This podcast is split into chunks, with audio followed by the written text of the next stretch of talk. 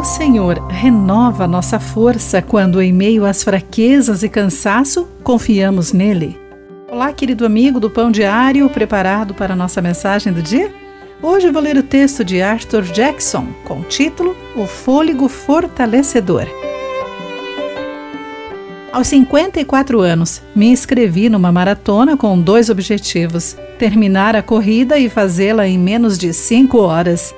O meu tempo teria sido incrível se os últimos 21 quilômetros finais fossem tão bons quanto os iniciais.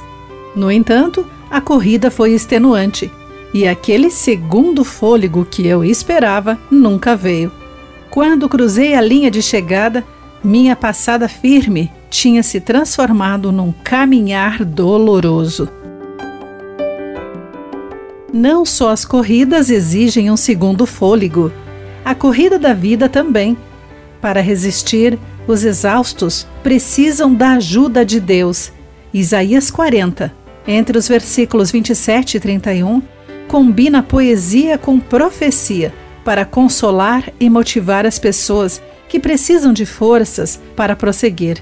Palavras atemporais relembram o povo cansado e desencorajado de que o Senhor não é individualista ou desinteressado, que a nossa situação não lhe passa despercebida.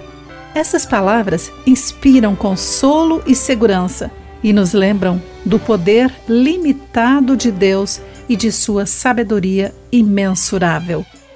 O fôlego fortalecedor e o vigor são sob medida a todos nós, quer estejamos na agonia de prover por nossa família, lutando com dificuldades financeiras e físicas, ou desencorajados por tensões relacionais ou desafios espirituais.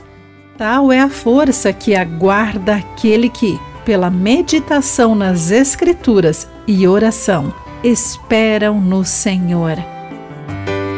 Querido amigo, em que área específica você precisa da força de Deus hoje? Pense sobre isso. Aqui foi Clarice Fogassi e essa foi a nossa mensagem do dia.